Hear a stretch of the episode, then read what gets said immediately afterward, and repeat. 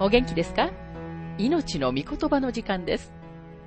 この番組は世界110カ国語に翻訳され、1967年から40年以上にわたって愛されている J. バーノン・マギー神学博士によるラジオ番組、スルー・ザ・バイブルをもとに日本語訳されたものです。旧新約聖書66巻の学びをお届けしております。今回から旧約聖書エゼキエル書の学びに入ります。今回はイントロダクションとエゼキエル書1章1節から4節です。お話はラジオ牧師福田博之さんです。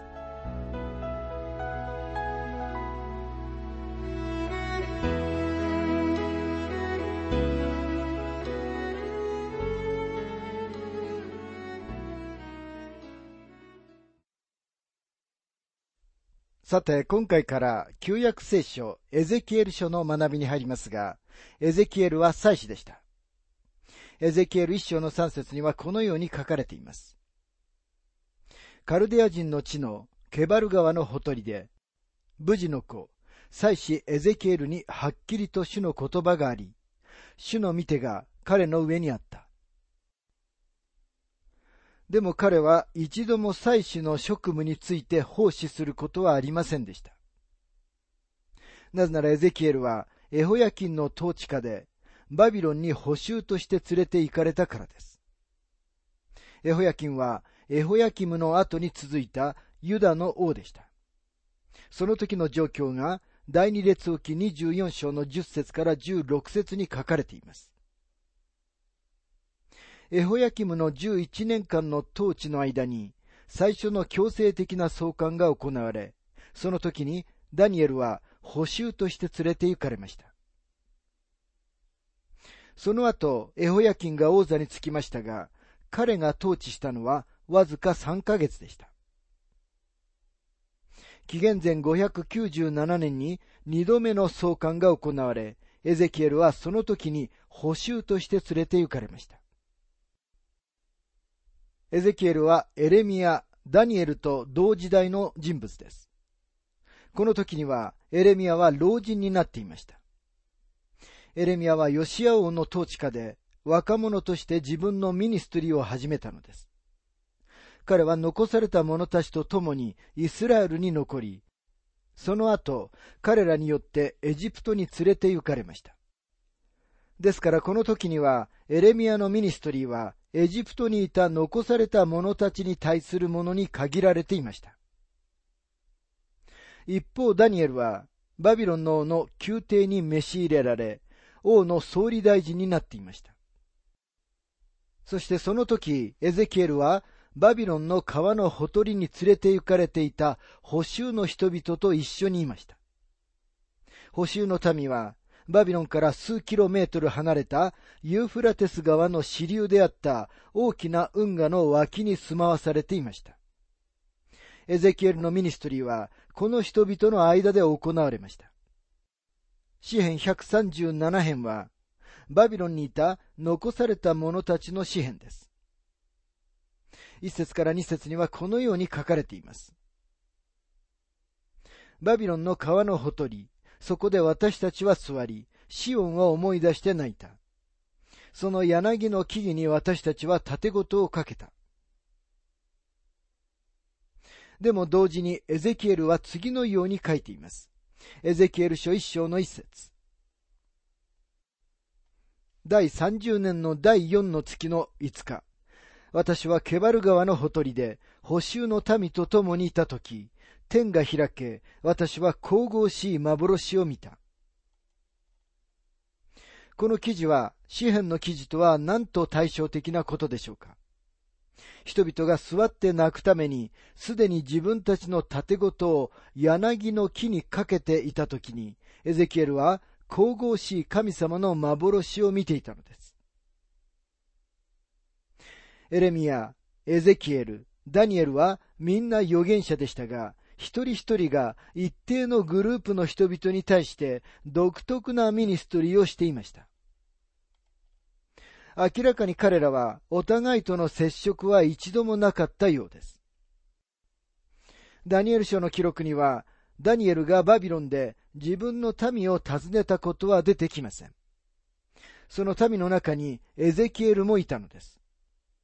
それでもダニエルは彼らのことをとても心配し、実際に彼らを弁護しました。では、ダニエルとエレミアはお互いを知っていたのでしょうか？ダニエル書の中から彼がエレミアの予言について知っていたことはわかります。私はダニエルがティーンエイジャーだった時にエルサレムでエレミアの話を聞いたのではないかと思います。エゼキエルも補修に連れて行かれた時には若者でした。そして彼もおそらくエレミアの話を聞いたことがあったと思いますが、ダニエルとは個人的な知り合いではなかったと思いますと、マギー博士は述べています。エゼキエルのメッセージは、すべての預言者たちの中で最も霊的です。なぜなら彼は、特に神様のご人格についてのメッセージをしているからです。エゼキエルは精霊の預言者であり、イザヤは巫女の預言者、そしてエレミアは父なる神の預言者であるといった人がいます。補修の最初の数年間、偽預言者たちはまだ、人々はエルサレムに戻る、町は破壊されることはないと言い続けていました。町は第2回の創刊の時でさえ、まだ破壊されてはいませんでした。ネブカデネザルが三度目にエルサレムの町にやってきて、エルサレムを焼き、破壊した紀元前580年頃までは大丈夫だったのです。ですから約10年くらいの間、偽預言者たちは、人々は町に帰るし、町が破壊されることはないと言っていたのです。しかしエレミアは町は確かに破壊されるというメッセージをバビロンに送り、エゼキエルはエレミアのメッセージを確認しました。エゼキエルは人々にエルサレムに帰ることができるようになる前に、彼らは神様に立ち返らなければならないと警告しました。時が来て、ほんの少人数の残りの者たちが神様に立ち返り、彼らはとても落胆してエルサレムに戻って行きました。エゼキエルは約30歳で補修になり、その5年後にミニストリーを始めました。多くの意味で彼はイスラエルの国の最も暗い時代に語った預言者でした。彼は谷底の最も暗い片隅に立っていました。彼は偽預言者たちによって与えられた偽の希望と罪と災害の時代に生じた無関心と落胆とに対して戦わなければなりませんでした。人々は彼のメッセージに耳を傾けようとしませんでした。そこで彼は新しい方法を取りました。主イエスがされたように例え話を話す代わりに彼は例え話を演じたのです。実際彼はいくつかとても人目につく行動をとりました。エゼキエル書24章の24節には次のように書かれています。エゼキエルはあなた方のための印となり、彼がした通りをあなた方もするようになる。この時あなた方は私が神、主であることを知ろう。人々が彼の言葉に耳を傾けようとしなかったので、彼は自分の言葉を実演し、そのようにして人々の注意を引きつけました。ある時には彼は家に入り、鍵を閉め、その後、外に出るための穴を掘り始めました。出てきた時、彼は道の真ん中に出てきたのです。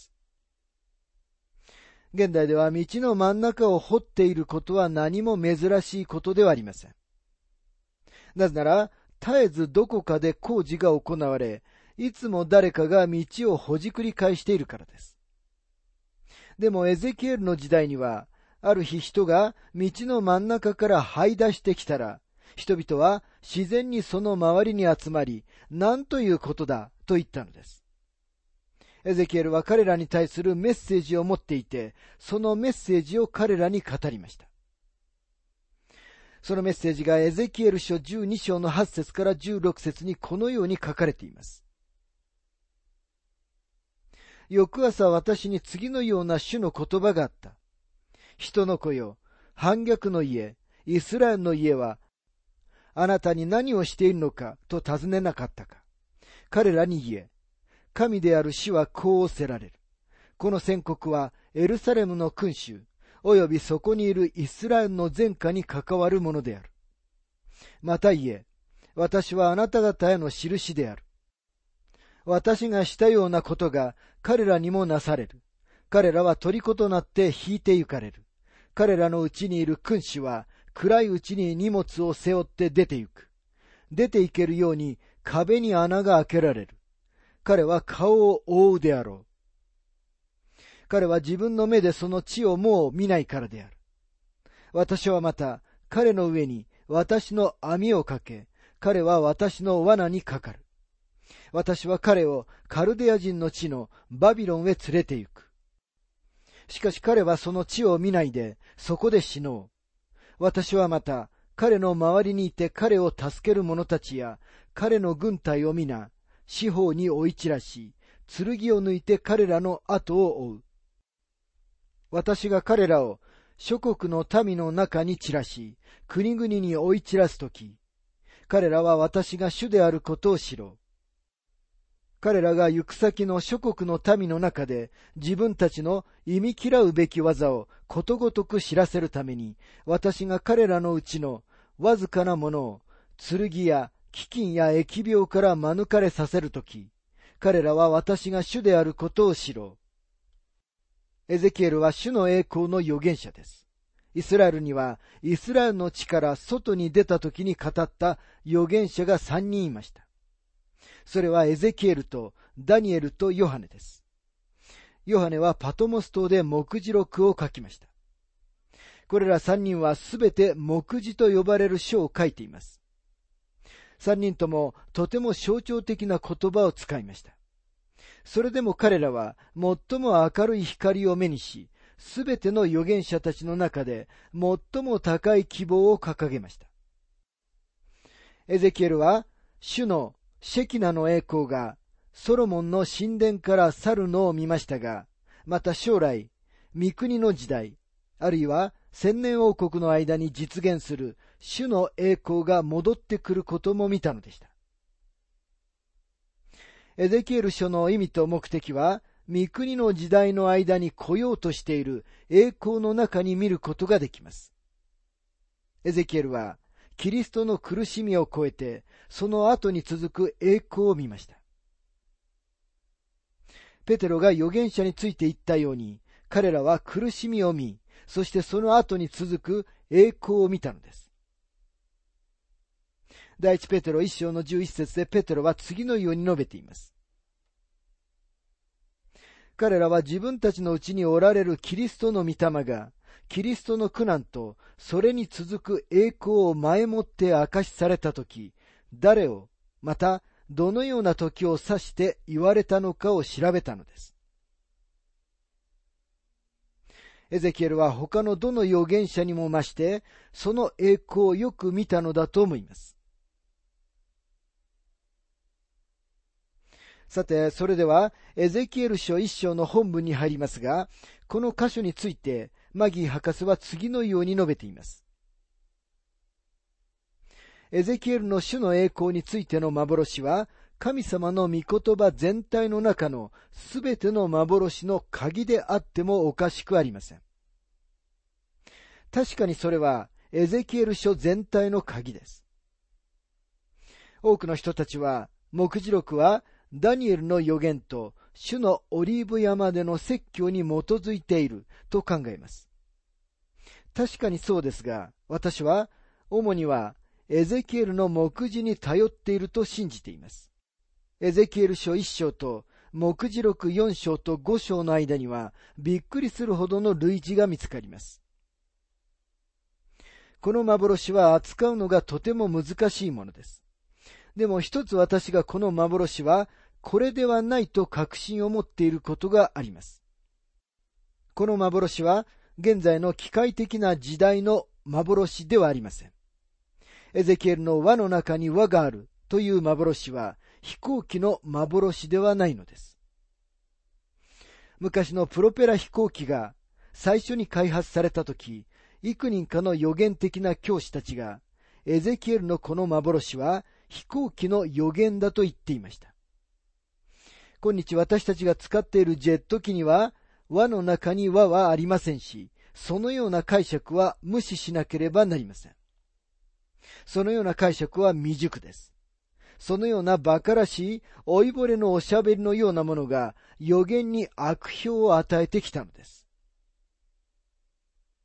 エゼキエル書のこの最初の章の中にあるものは、主の栄光の幻であると私は信じています。イザヤ書の中には、神様の御座の原理がありました。エレミア書には、その御座の業務が書かれていました。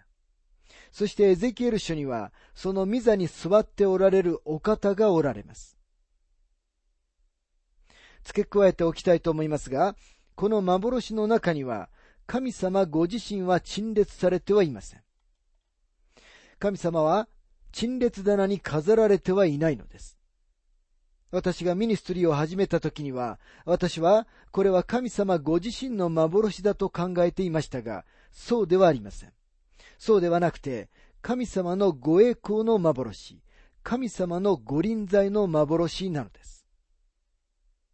ここに神様の乗られた二輪馬車が、意気揚々と時間を超えてゆく幻が書かれています。そのことに気づいたとき、私がショックを受けたこの幻の一つの特徴があります。二輪馬車は空っぽなのです。私はそこに神様がおられることが当然だと思っていました。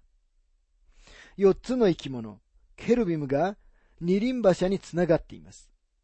ケルビムはつながってはいるが別のものなんです。すべてのものの上に王座があり、その王座には人のような方が座っておられます。これは私たちに与えられた最高の幻であり、最も理解が難しいものです。その印象的な局面のうちのただほんの少しについて、後で特に言及します。エゼキエル書一章の一節。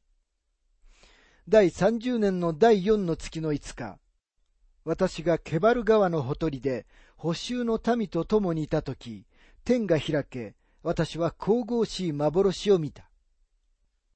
第30年のとは、エゼキエルが30歳であったことを示しているように思います。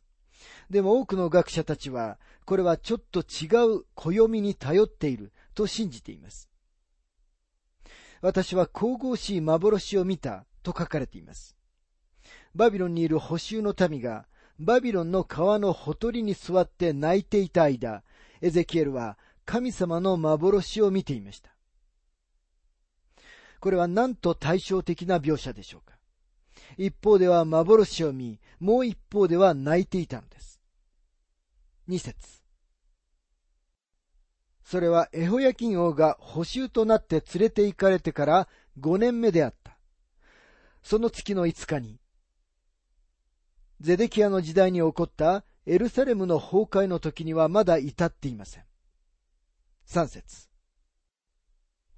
カルデア人の地のケバル川のほとりで、無事の子、祭司エゼキエルにはっきりと主の言葉があり、主の御手が彼の上にあった。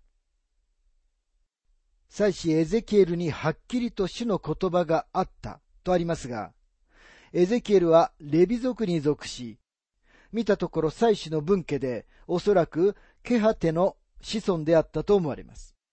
彼は無事の子であったと書かれています。ケバル川はユーフラテス川から引かれていた主要な運河で、その地域を潤していました。明らかにユダヤ人の捕囚たちは土地を耕すためにそこに置かれていました。この地域はバビロンからかなり離れていました。ダニエルとエゼキエルが一緒に食事をするチャンスがなかったのはそのせいかもしれません。ダニエルはその地域を訪ねたこともあったかもしれませんが、エゼキエルがダニエルを訪問することは許されなかったと思います。4節私が見ていると、見よ、激しい風とともに、大きな雲と火が、ぐるぐるとひらめき渡りながら北から来た。その周りには輝きがあり、火の中央には聖堂の輝きのようなものがあった。見よ激しい風とともに大きな雲と火がぐるぐるとひらめき渡りながら北から北と書かれています。北は聖書の中では神様の御座を指し示すために使われています。イザヤ書14章の13節では、サタンの堕落を語って次のように書かれています。あなたは心の中で言った。私は天に昇ろう。神の星々の遥か上に私の王座を上げ、北の果てにある会合の山に座ろう。神様の御座は、どの方向にも全く関連しない、どこか遠くにあるのです。結局のところ、神様の御座の場所は、私たちには理解することはできません。詩編75編の5節から7節の中にもこのように書かれています。お前たちの角を高く上げるな。横柄な態度で語るな、という。高く上げることは、東からでもなく、西からでもなく、荒野からでもない。それは神が裁く方であり、これを低くし、彼を高く上げられるからだ。ここに言及されていない唯一の方向は北です。ここでの考えは、それが上であるということです。神様の御座はずっと向こう、宇宙を超えているのです。だとすれば、北からの激しい風は神様の御座からのものすごい動きを示しているのです。それは神様からの裁きです。その周りには輝きがあり、火の中央には聖堂の輝きのようなものがあったと書かれていますが、これが私たちが最初に見るものです。光が輝き、啓発的でありながら、同時に隠すものでもあります。覆い隠しながら、それでも見えるところに光をもたらしています。それは太陽よりも明るい光で、稲妻のように光り輝いていました。ヘブル12章の29節には、私たちの神は焼き尽くす日です。第一ヨハネ1章の5節には、神は光であって、そして使徒の働き26章の13節には、天からの光を見ました。それは太陽よりも明るく輝いてと書かれています。これらすべては近づくことのできない神様の御臨在を語っているのです。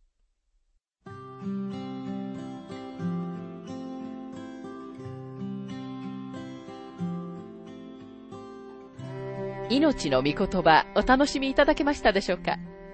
今回はイントロダクションと主の栄光というテーマでエゼキエル書1章1節から4節をお届けしました。お話はラジオ牧師福田博之さんでした。なお、番組ではあなたからのご意見、ご感想、また聖書に関するご質問をお待ちしております。